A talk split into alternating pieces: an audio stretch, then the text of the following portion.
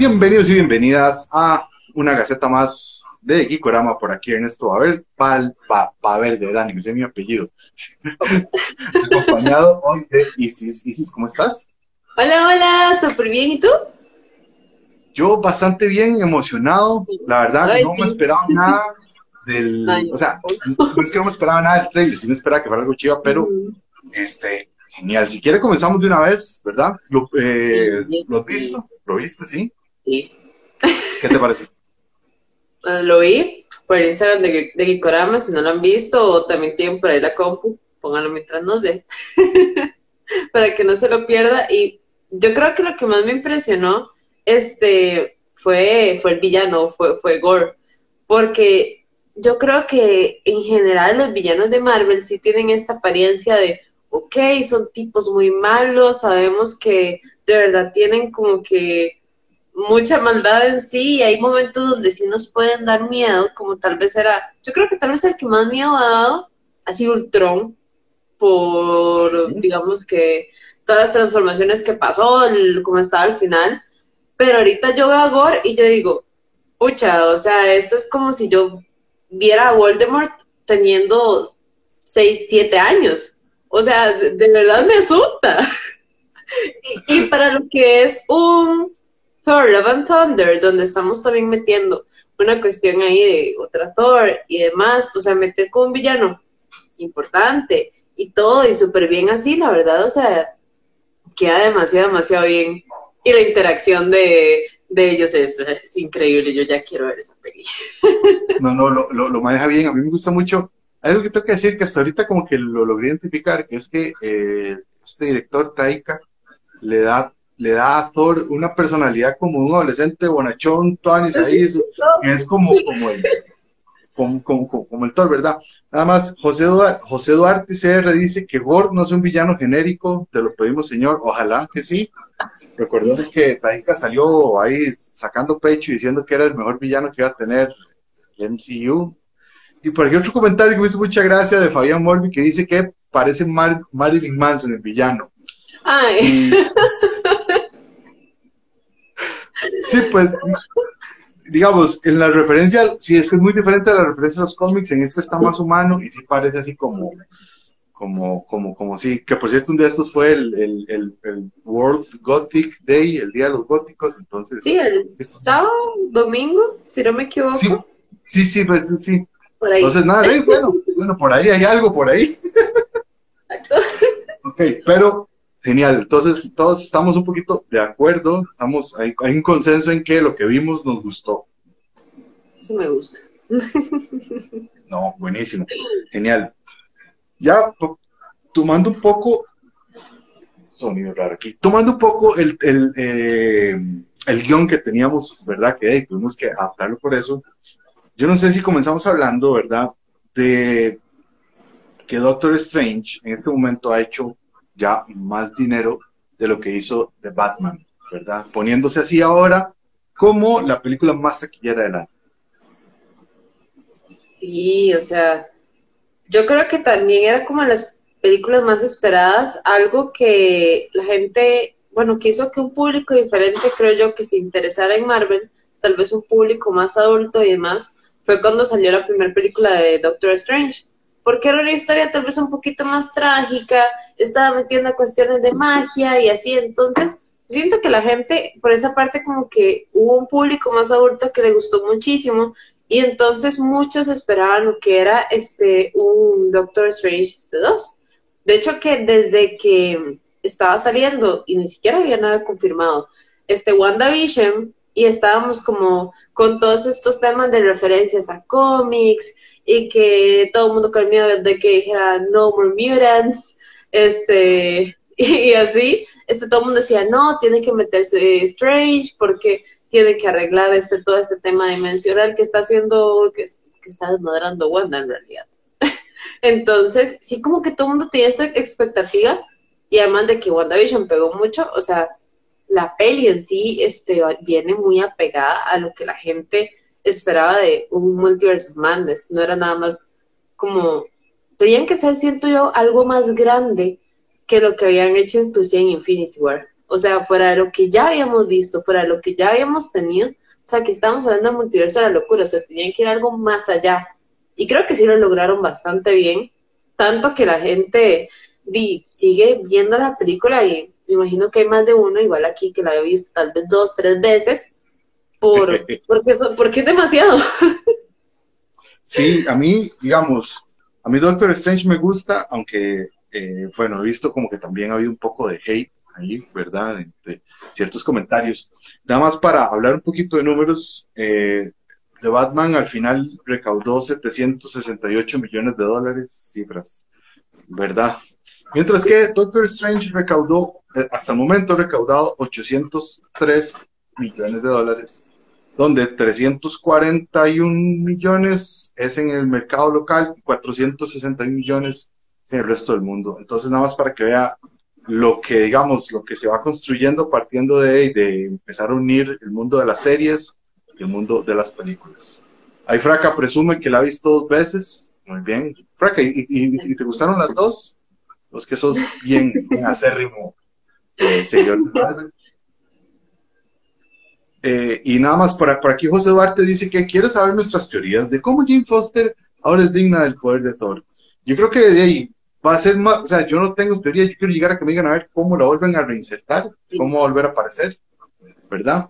Y yo creo que esa teoría va a ser como de, eh, es por esta razón y ya, y sigamos con la película. Entonces... Sí, va, a ser algo como, como, en plan este muy, muy Marvel, donde no, no se le da como mucha vuelta al asunto y no van a hacer este que la película entera gira eso, simplemente va a ser que ella va a salir y tal vez en una escena similar a la que vimos donde este Thor literalmente le cuenta los días desde que no están juntos. Exactamente, es como Mae, sí, este, es, es, como Mae, Sí, sí, sí, en algo así probablemente le pregunte como de, ¿cómo agarraste el Molnir? Sí. y ya tengamos la respuesta. sí, pero bueno, siguiendo del lado de Marvel, porque la verdad es que hay varias noticias de ahí, entonces vamos a ir por este lado. Una que me, que me ha hecho mucha gracia, y es que aparentemente compraron la imagen de Stan Lee, los derechos de la voz y de todo, de las grabaciones de él, por los próximos 20 años para seguirlo metiendo en las películas, en los parques temáticos, en las series. O sea, la vara es seguir explotando el mar. Y de ya, o sea, yo creo que ese pobre ni va a descansar, seguro. Yo no sé. o sea, no entiendo cómo la necesidad de, o sea, sí, sí entiendo la importancia que tenía Stanley, todos los que empezamos a ver este lo que fue la primera etapa de Marvel, con lo que fue Iron Man y así, hace ya más de 10 años, y tal vez este, los cameos que teníamos, este, como inclusive desde antes en películas de Spider-Man y así, este, que pues no eran necesariamente Marvel Studios, pero igual estaban los cameos, era bonito porque, o sea, ahí estaba, o sea, Stanley estaba vivo, entonces uno decía, ay, mira cómo va a salir, pero si tratan como de meterlo por una cuestión de animación por computadora o así, no va a tener el mismo efecto, no va a ser, ay, mira, está en o sea, va a ser como, o sea, ¿por qué, siguen, ¿por qué, lo siguen utilizando así ya? O sea, simplemente este dejó un legado enorme, nos encanta ver los cameos que tiene en películas anteriores que son increíbles, pero, o sea, justo ahorita es como de, yo personalmente no, no lo veo necesario justo ahorita. Y es como, más bien sentiría como raro de simplemente saber que no se están y es, es una animación como que no me da el mismo sentimiento. Eh, eh, a, mí me da algo parecido, o sea, yo no sé, Fraca nos pone que posiblemente era algo que él quería, que, que don Stan, que Stan quería. Yo no sé, yo digamos que puedo imaginarme la excentricidad del más seguir saliendo inmortalizado, yo solo sé que cuando dijeron a, inicio de los inventos de la fotografía que era que te robaba el alma, yo creo que ahora ya sí se puede decir que sí, porque ya ni siquiera va a poder descansar. Y sobre todo eso, que cada vez que lo veamos va a decir, ah, mira, este es el holograma, ¿verdad? No Tal sé. cual.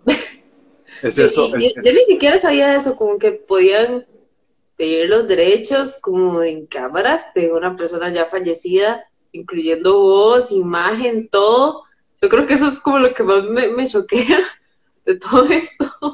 Sí, como, como, como, que al final es, y al final uno no es dueño, o sea, qué, raro eso, ¿verdad? Como de repente vender Sí. Bueno, en otra, a ver si sigo acá, no, esto no, esto, ya sé, en otra noticia bastante extraña, porque, no, o sea, fue como muy tocada por encima, es este, de que Disney dijo que iba a comenzar a hacer otra vez la serie de Daredevil.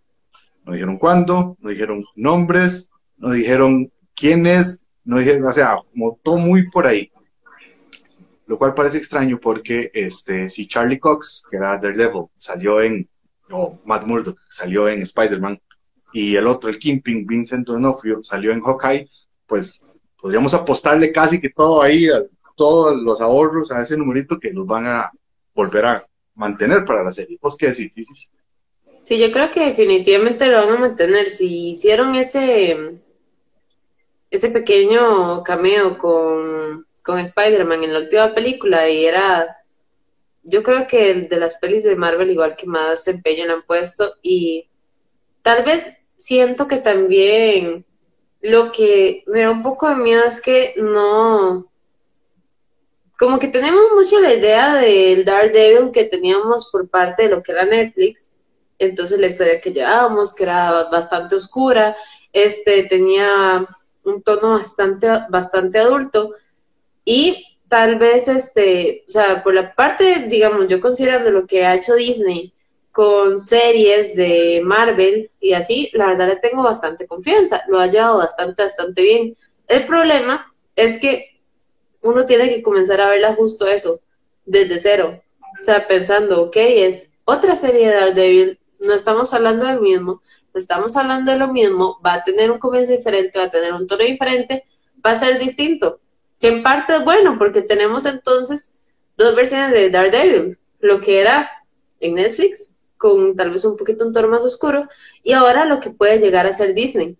Con lo que es la elección del elenco, yo siento que nada más van a dejar este al Daredevil original, por lo mismo de que salió en la película de Spider-Man y Disney no es como de actuar, este, mira, este, se me ocurrió justo ahorita traerlo y ya está. No, o sea, todo viene muy bien planeado, en realidad. Entonces, si ya de una vez lo quisimos poner en Spider-Man No Way Home, sea, teníamos que tener algún plan con él.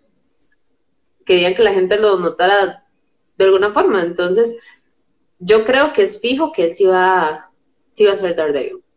Ok, esperemos eso. Y eso que mencionabas del, del, tono de la serie, que también, o sea, que por ser en Disney no vaya a ser como un poco eh, más recatada, sino volviendo a, la, la, violencia original. Esto nunca suena bien, pero, ¿verdad? Pero... esperemos, a ver, esperemos, esperemos a ver qué tal, porque era mucho lo que nos gustaba de esa serie, como escenas de peleas y plano secuencia impresionantes. Eh, hablando de peleas y plano secuencia, bueno, esto parece una, una secuencia que siempre nos, que todas las semanas las tenemos. Vamos a irnos de nuevo casi que hasta Hawái, donde nuestro amigo Ezra Miller ahora está volviendo a ser demandado, pero digamos, por dicha, ya no le pegó a nadie. Solo le robó los derechos de la música a un compita del mar. Entonces, ah, nada más para, por aquello. El compa se llama Oliver Ignat, Ignatius, ¿verdad? Como Ignacius, pero con T, Ignatius. Y pueden ir a escuchar esa canción en Spotify. Se llama Sad Town, como Pueblo Triste, ¿verdad? Entonces, si quieren, pueden ahí como ir a escuchar un poco, porque yo, creo que ya este tema de Ignatius se ahuevó, la, la subió, a ver qué, pero ¿qué vamos a hacer con Ezra? Ay, yo es que bueno, Warner yo creo que ha tomado la mejor decisión respecto a ciertos actores que no están como llevando las cosas de la mejor manera. Este, entonces, primero estaban como súper metidos y no, no, es que se tienen que portar bien y van a ver que todo va a estar bien y simplemente es, un, es una cuestión de conducta, pero ahorita y van a ver que todo va, a funcionar. Y ahorita siento que ya están así como de que no, o sea, haga lo que quiera. este, ya, no nos importa, tal cual. Lo, que yo, lo que yo no, digamos, como que más me llega a preocupar es que, bueno, yo creo que es una realidad y todos aceptamos de que Ezra ya no va a estar trabajando para este para DC Comics ni, ni para Warner. O sea, ya ha tenido demasiados problemas por agresión, ahora por cuestiones de copyright y todo. Entonces, o sea, trabajar otra vez con una compañía tan grande como Warner o DC, por muchísimo menos, han echado a gente. Pero así, por muchísimo menos. Ya tenía demasiados problemas. Entonces yo creo que ahorita más bien lo que está peligrando es como él, tal cual en el medio. O sea, nadie va a querer contratar, por más que tenga este todos los antecedentes de las películas que hizo, que este, actuaba bastante, bastante bien, que personalmente yo creo que pudo, que fue como la mejor de Flash que tuvimos, este, era como que muy apegado en realidad a lo que nosotros podemos ver en el cómic. A pesar de eso, o sea, sí hay como que demasiados hechos ahorita de este año y del año pasado que lo preceden para que alguna otra compañía que no sea Warner llegue y diga, hey, miren, quiero trabajar con ustedes. Y no quieren escuchar que, mm, que el protagonista o alguno de los actores de la película que está produciendo está demandado por copyright, fue a algún lugar y le pegó una señora, tiene problemas de ira. Entonces, yo creo que más que, digamos, ver como el futuro del NDC es como ya la caída en picada de la, de la carrera de Ezra a nivel cine. Sí, yo creo que ahora, digamos, yo creo que ni para convenciones lo podrían invitar porque le, les da miedo que le pegue a los, a les vayan a comprar autónomos. Yo creo que tal vez podría encontrar un nicho de trabajo en un circuito eh, casero de luchas libres en los patios, ¿verdad? Tal vez. Yo, creo que tal vez ahí toda su ira la, la, la, la pueda soltar. Nada más vamos a unos. unos ¿Qué se ah, llama? ahí, está, ahí está tu futuro, Ezra. Sos el poquito loco que va. Sí, el madre te agarra y muerde un fluorescente. De verdad. Y, nada así. Lo normal, lo normal. Un saludo para Musgo Yagami, para Rachel Hernández, Dai Picado, Monferno, Big Mendiola y Víctor Jiménez. Para The Collector SV, un saludo ahí, ojalá no nos meten en su colección. Andrés Morra, Manu, César eh, Valesca, Roberto Vargas Oviedo, saludos, sí, sí, dice. Sebas Mook, WW Goat, ajá, de Kiri, hola Kiri. A Luis de Abeto, a Fer y a Ian Murphy, que se unió. Ok, vamos a pasar de Don Ezra Miller a otra. Ay, es que hay demasiadas noticias, pero una que me hizo mucha gracia fue esta que soltaron la imagen de, de Vilma, de Scooby-Doo, ¿verdad? La serie, pero que esta vez es producida y protagonizada de voz por Mindy Kaling, que ella es de la India. Y entonces hicieron un pequeño ajuste al personaje de Vilma y pues me pareció muy curioso porque alguna gente le molestó o hizo algún comentario en, en nuestro post que hicimos pero al mismo tiempo recibió un montón de likes. O sea, la gente está tan molesta, no le hubiera dado tantos likes, y fueron muchos likes. Porque, creo yo, se centraron más en el tono de la serie. Y se ve una chica acostada en un baño con el cerebro abierto y atrás otras chicas bañándose y todo. Creo como que de una vez nos dieron el tono de cómo va a ser eh, la serie. ¿Vos qué pensás de esta nueva film? O sea, definitivamente va a ser una serie bastante bizarra, podríamos decir hasta cierto punto, o sea, es una lo que nos están poniendo. Y yo creo que no hay tanto problema en cambiar como de nacionalidad o de, o de etnia a, a Vilma porque, o sea, no era como tan definido este el personaje de ella, así como en ninguna de las series de Scooby-Doo. O sea, simplemente era una muchacha chiquitita, este, eh, medio tirando un poco este, a morenita, así como muy clarita y con su pelito este, castaño tirando a, a digamos que casi que, ajá, como rojizo, como un pelirrojo ahí. Entonces no tuve tanto problema en cambiarle como la, la nacionalidad porque no, es, no era algo así como muy definido, o sea, es diferente que cambies, por ejemplo, a, yo que sé, ¿Cómo era que se llamaba este, este macho? Se me olvidó. Fred. el, que, el que no es Shaggy.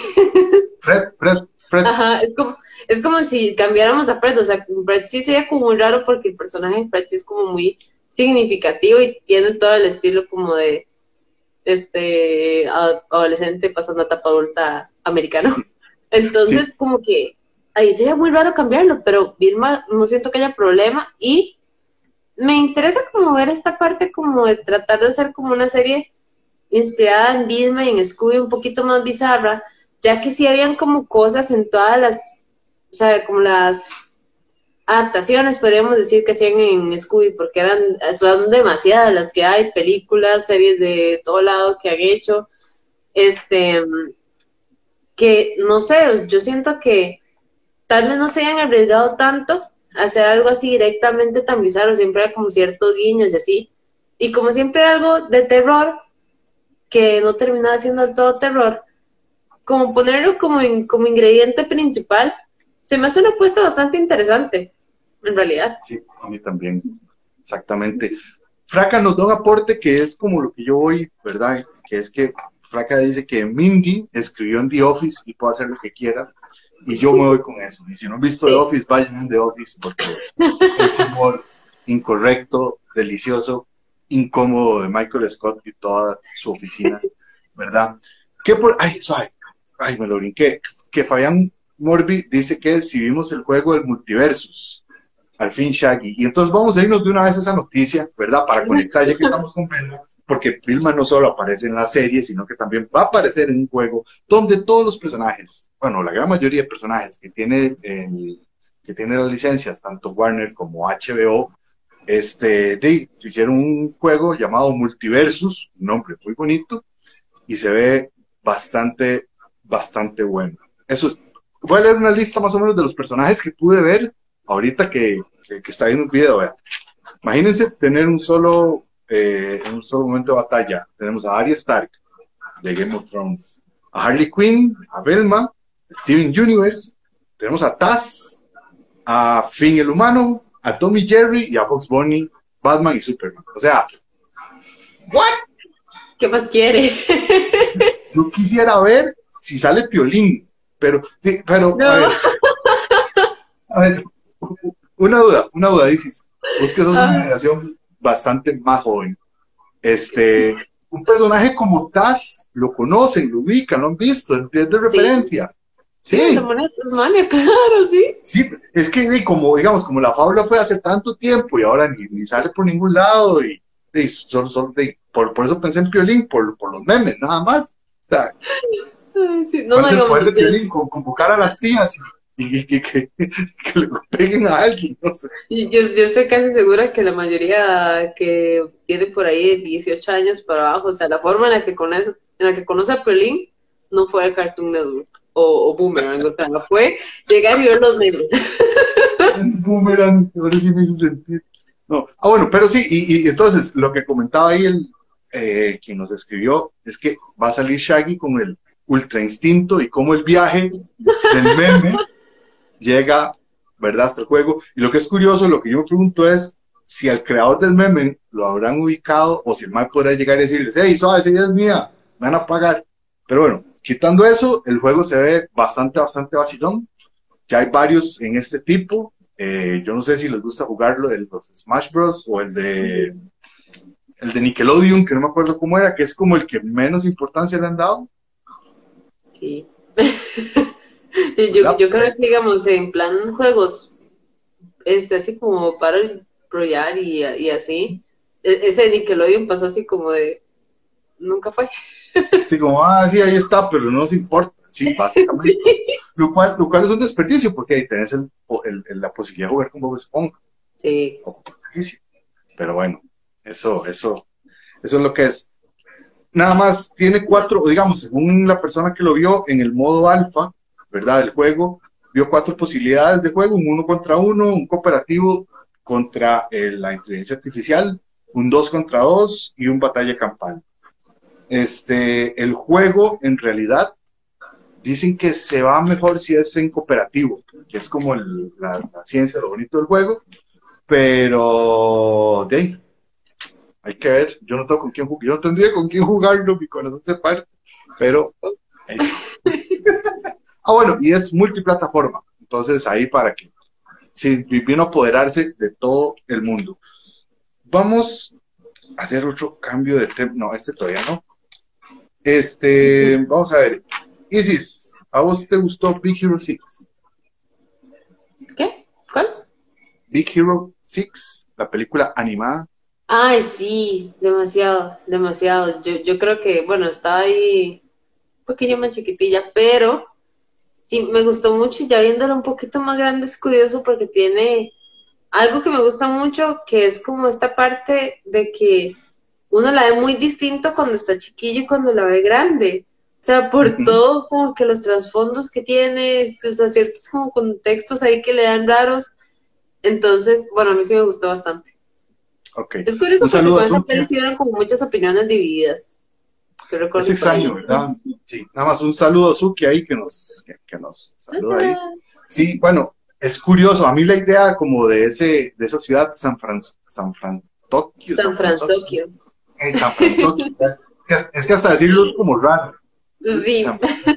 ¿Verdad? Pero eh, es muy chiva, tiene cosas muy chivas la peli, pero lo que vamos a hablar ahora es que salió el trailer de la serie de Baymax, Baymax, Baymax, Baymax, sí. Y son seis capítulos, ¿verdad? Que nos va a hablar una aventura al día de nuestro enfermero robótico favorito cuando se le escape a su vida, ¿verdad?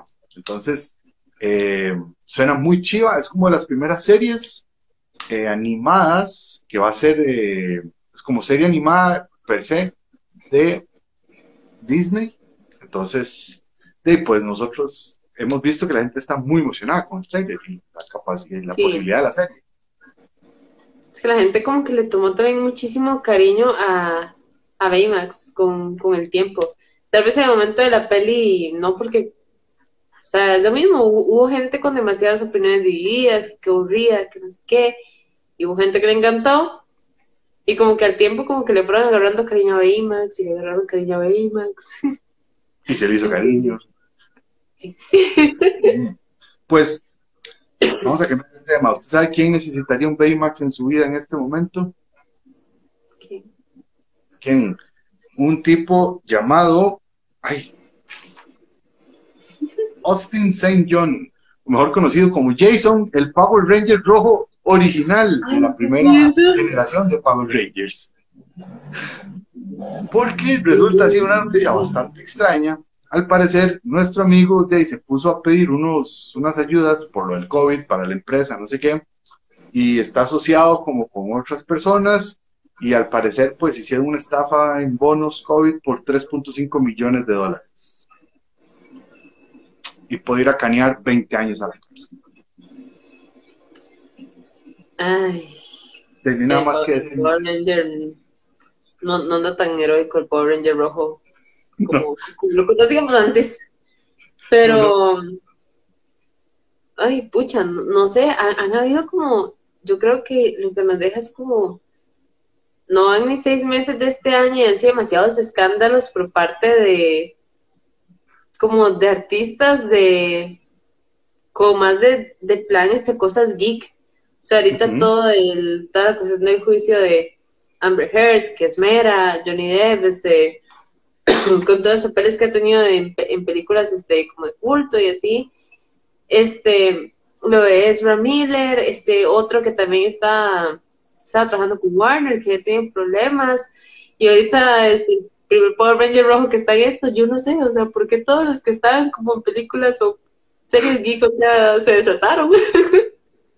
Y si, espera, voy a hacer un cambio de tema para que se relaje para volver. Y este tema lo manejas bien, entonces vos nos vas a contar más.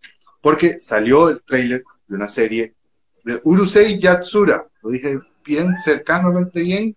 Y yo aquí tengo un montón de información, pero contanos vos que, que así que, que te llega, que te llega al corazón. ¿Qué es eso? ¿Qué podemos esperar? ¿Y, quién lo escribió, sobre todo? Bueno, Urusei Yatsura es como muy bonito porque ahora yo soy como muy fan de las comedias románticas en sí. Este, y hay cierta mangaka que le encanta escribir comedias románticas, que es la creadora de Inuyasha y El Rango y Medio. Que justo ahorita, y nos, si nos ponemos a pensar, ha tenido como mucho éxito del año pasado, le comenzaron a sacar el, el anime de la secuela de, de Inuyasha, este, y ya tiene, este año creo que fue a principios, este, salió inclusive la segunda temporada de, esa secuela, entonces es bastante interesante como a partir de eso yo siento que vieron que sí tenía como otras obras que tenían también mucho potencial. Y en el caso de Urusei Yatsura, hay una serie que ya tiene muchísimos, muchísimos años, que, o sea, creo que es inclusive más antigua que el propio Inuyasha y el propio Ranma y medio, que fue de las primeras adaptaciones al anime que tuvo ella. Que, o sea, la serie es muy buena, es muy bonita, sigue pidiendo, si les gusta como la estética que tiene Inuyasha, Ranma y medio, van a ver que es demasiado, demasiado similar y sigue toda esta línea de comedias románticas que ya le gusta trabajar. Ahora, ahorita siento que es un muy buen momento para sacarla, porque, digamos, en general, a nivel de animes, ahorita están pegando demasiado, demasiado las comedias románticas. Tenemos, digamos, ahorita en emisión un Kaguya Sama Love War, este, otra vez se viene otra temporada de Kano Yokareshimas, por otra parte también tenemos este que viene igual esta de, de la mangaka de también de Brahma y de y Nuyasha. Entonces, o sea, el tema de comedia romántica se explotó un montón y yo imagino que viendo eso fue como de, mira, Urusei Yatsura tiene mucho tiempo, podemos hacer un remake bastante bonito, bastante apegado al manga, que a la gente le va a gustar mucho porque es una comedia romántica y a pesar de que todo alrededor es muy normal, o sea, tenemos una chiquita con ciertas características raras, superpoderes, podríamos decirle, que hace como de todo algo muy interesante. Entonces, está bonito, está bonito para ver si es Pero, esa es otra cosa, es un remake, en realidad, creo, porque como tenemos la primera de hace muchísimos años, va, o sea, no creo que vayan a hacer como algo muy diferente, va a ser nada más tal vez con una adaptación como más apegada al manga o no sé, inclusive como más libre. Hay que ver, según los Sí, la, la, primera vez que se adaptó esta historia fue en 1981. Imagínense. Y consta de 195 episodios. ¿Verdad? Pues ver. Hay que ver que esta nos va a llegar ahorita en octubre, entonces ya pueden ir pensando desde ya ir haciéndole un capítulo en los horarios de ver, los horarios de ver anime. Otro trailer curioso, otra noticia curiosa que salió fue el trailer de la serie de She-Hulk. Y ha sido muy curioso porque, vamos a ver, salió el trailer. Podemos hablar de la noticia en dos partes. Número uno, lo que le gustó, o sea, lo que no le gustó a la gente, pero voy a empezar por la otra en las primeras 24 horas fue visto por 78 millones de personas, ¿verdad? Entonces, fue visto para la gente ver, analizar, burlarse y hacer mofa del CGI o fue visto porque les gustó y quieren de repente que la serie se vea, crezca y, sea un éxito. ¿Cuál es tu hipótesis? Ay, yo, yo no sé, yo siento que hasta cierto, yo cuando vi CGI y así yo dije, no, hasta cierto punto nos deben estar como troleando, porque si, si nosotros nos ponemos a ver cuestiones de fandoms y, digamos, series que se ha puesto tal vez como a sacar Disney, que antes sacaba, digamos, en Disney XD, donde sí se ponía a jugar más con, con otros universos y así, un punto importante era, era She-Hulk. Ella ha hecho que salían la mayoría de las series, entonces de hecho, que fuera de los personajes que han salido en películas o series de Marvel, yo creo que ella es de los más conocidos que hay, entonces todo el mundo tenía como esa expectativa de, wow, She-Hulk, esto va a estar demasiado chiva, va a ser una serie genial. Entonces yo siento que cuando la gente vio CGI, ellos esperaban como ver lo mismo que se veía con Hulk.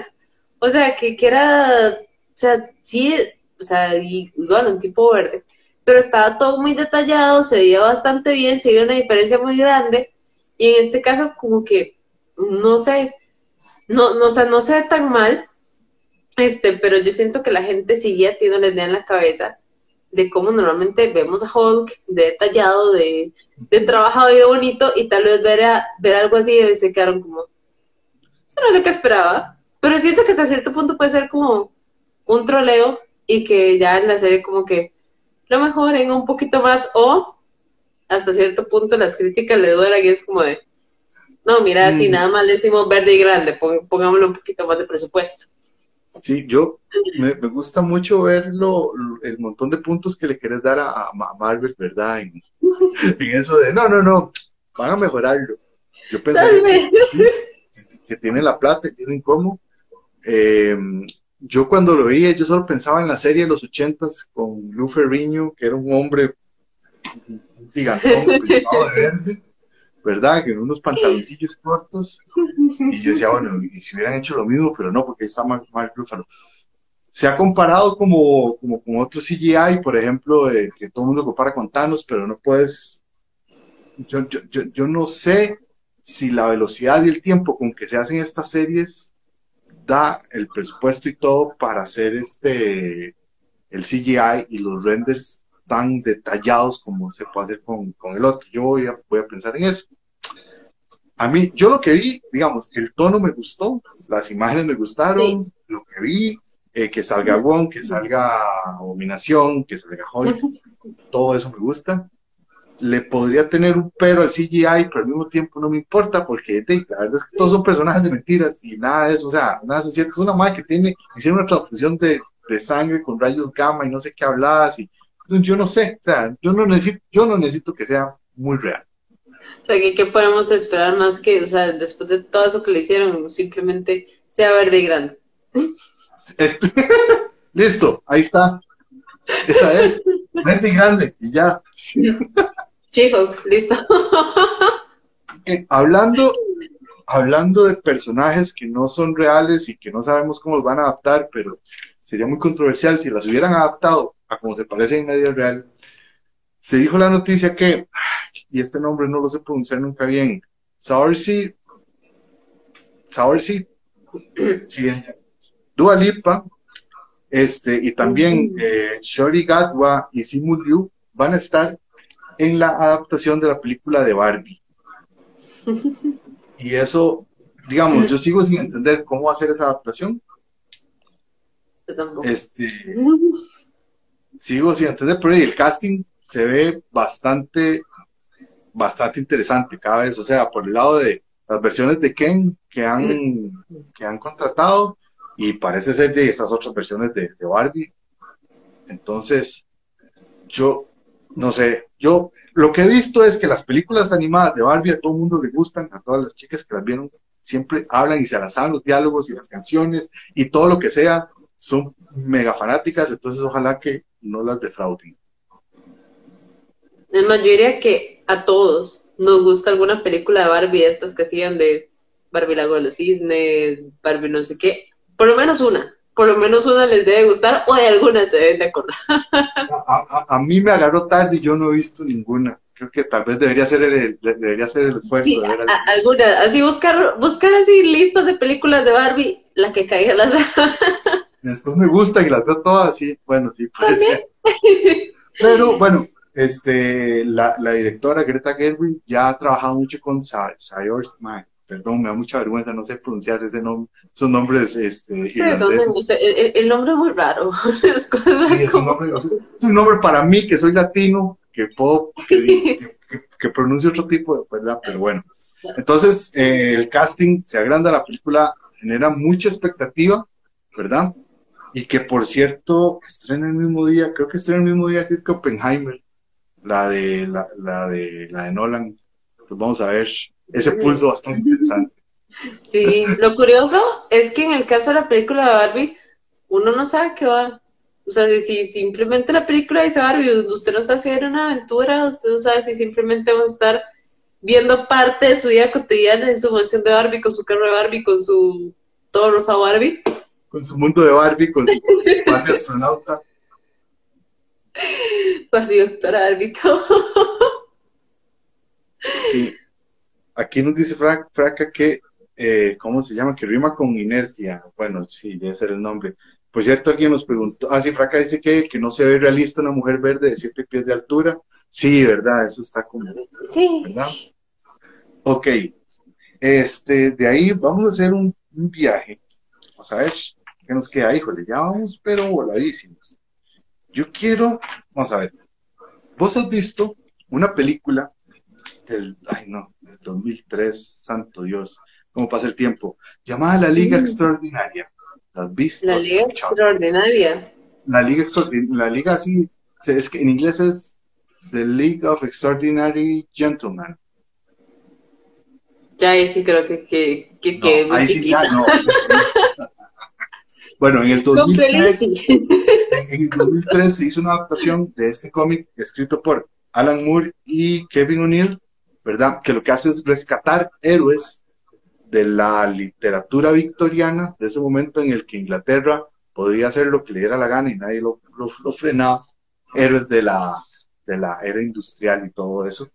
Y los, y los juntó como un equipo tipo, tipo, tipo Avengers, ¿verdad? La iniciativa Avengers, y que por cierto, que nos junta es como un tatarabuelo de, de James Bond, ¿verdad? Una cosa así, ¿verdad? Entre los personajes que tenemos, ojo nada más para que digamos, el Capitán Nemo, el de 20.000 leguas de viaje submarino, con, eh, el Nautilus, Dr. Jekyll y Mr. Hyde, o conocerlos un poco, ¿verdad? Eh, al hombre invisible de la novela, que es un personaje bastante controversial en la novela gráfica, es, bueno, horrible.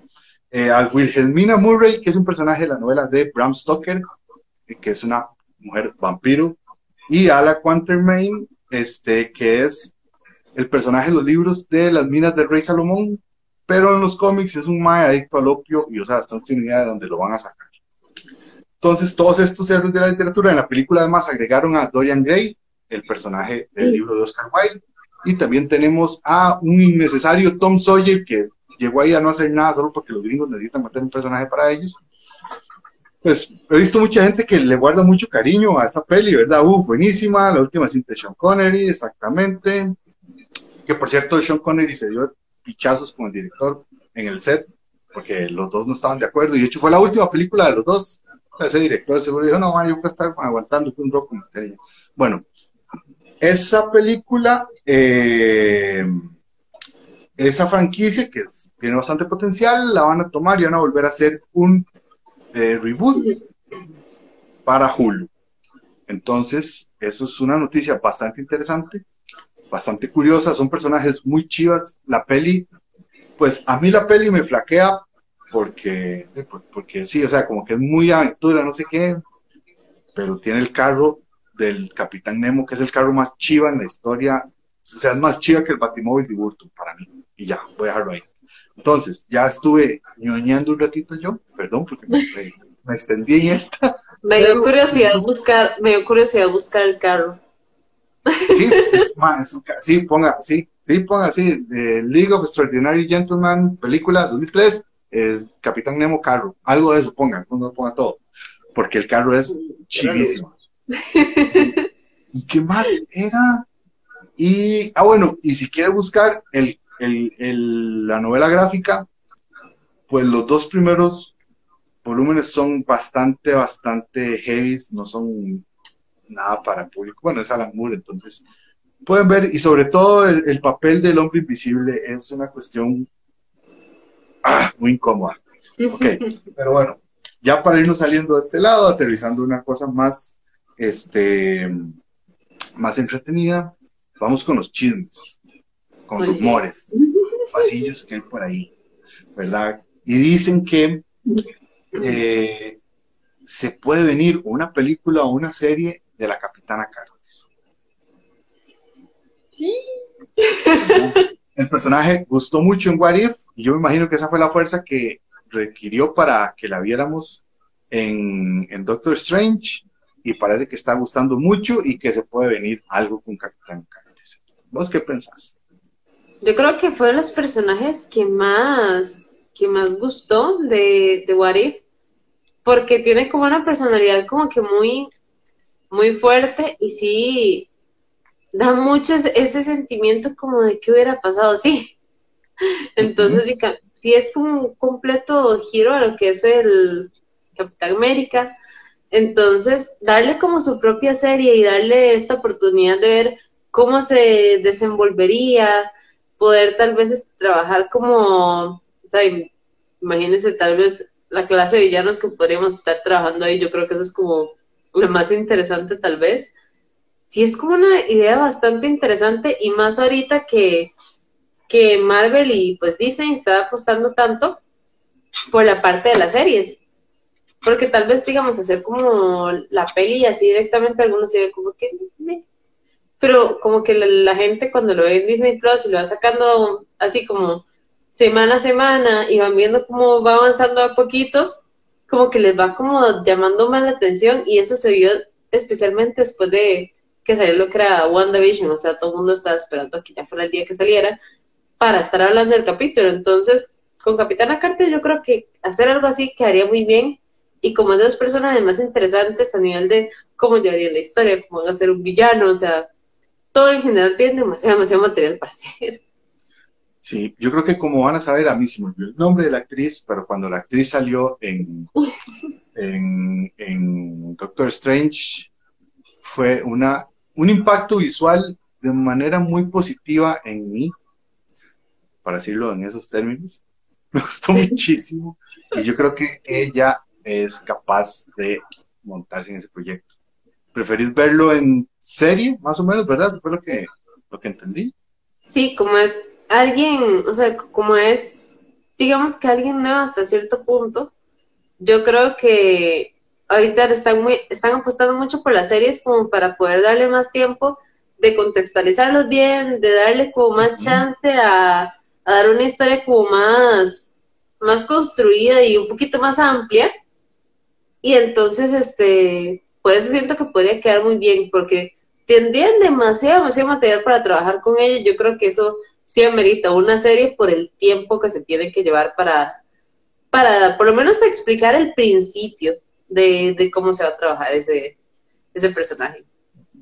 Yo, nada más, eh, Fraca, yo sabía que Fraca no, Fraca no, nos iba a dar ahí el, la chuleta o lo que sea.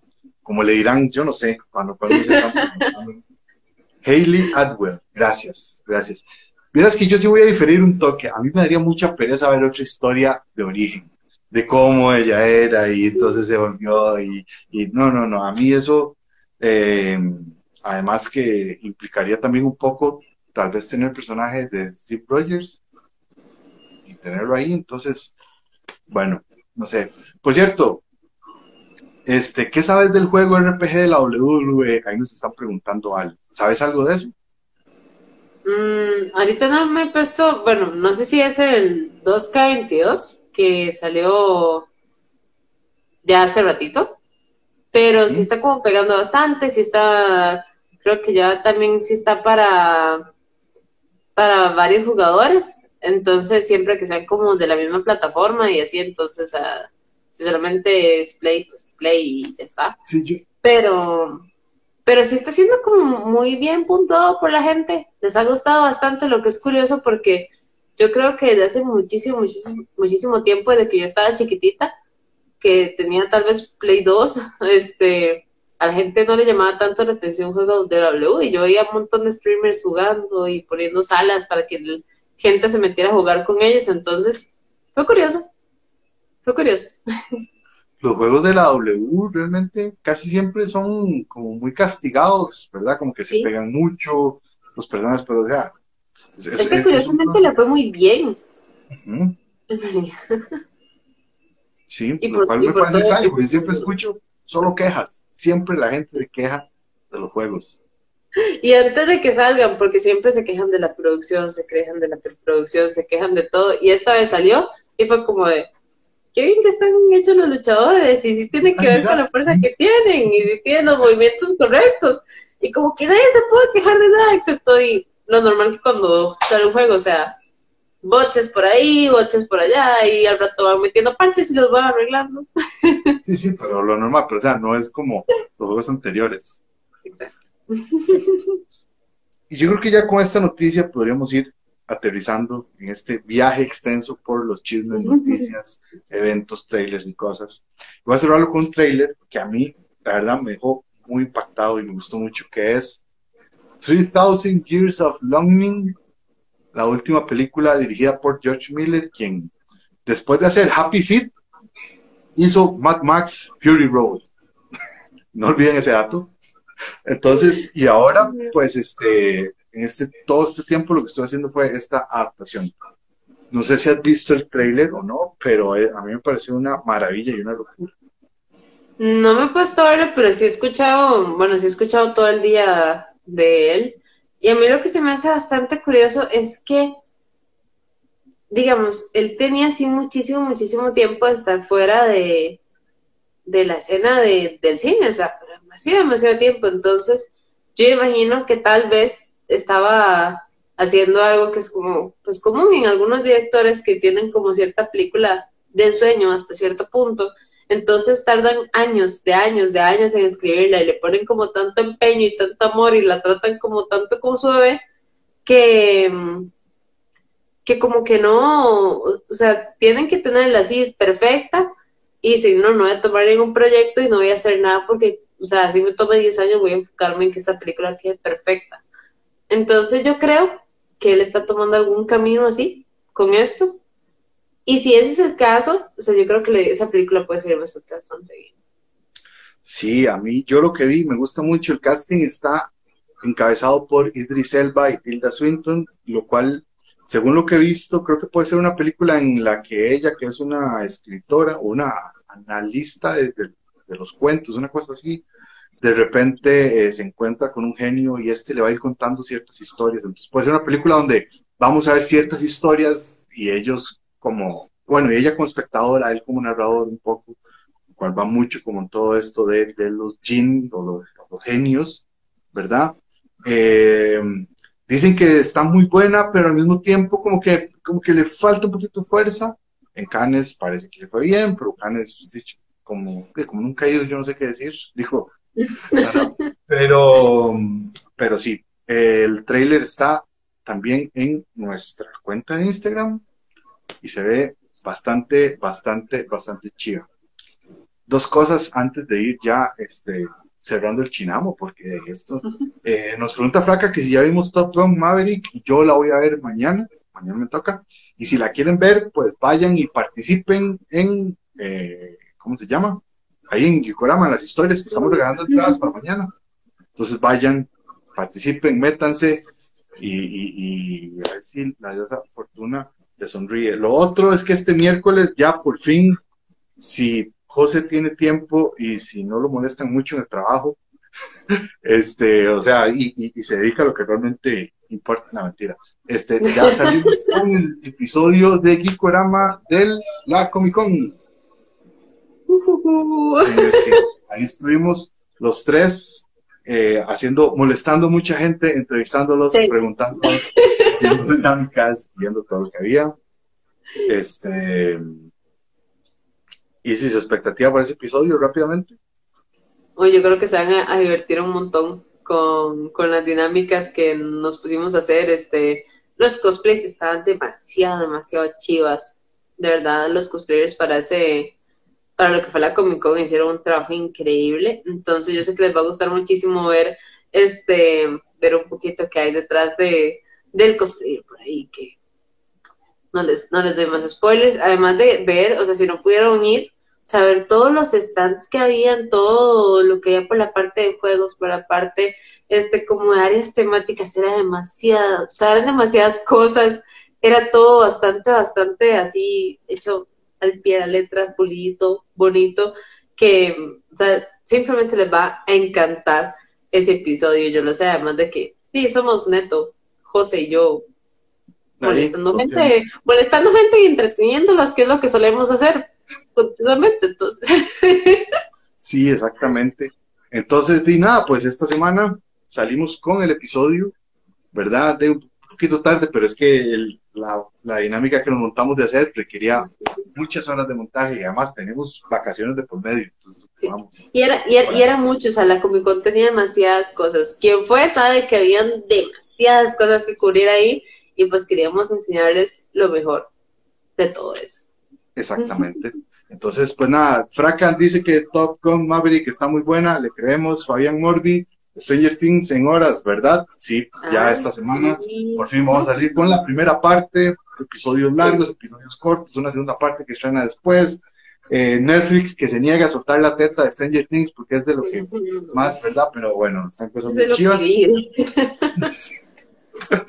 Entonces, Isis, palabras de despedida.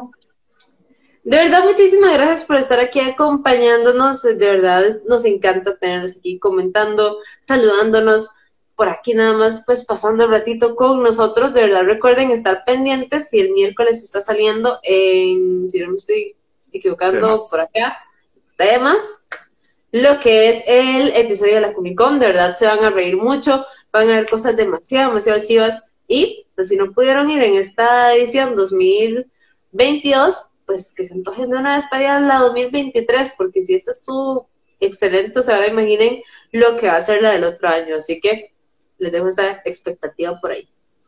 Exacto, sí, sí. Lo que dijo ella por dos, lo que dijo Isis por dos, ya sí, eso era. muchas gracias por haber llegado hasta acá, espero que hayan eh, se hayan informado con nosotros. Un abrazo y buenas noches, que descansen o buenos días a la hora que estén escuchando esto por allá. Chao. Bye bye.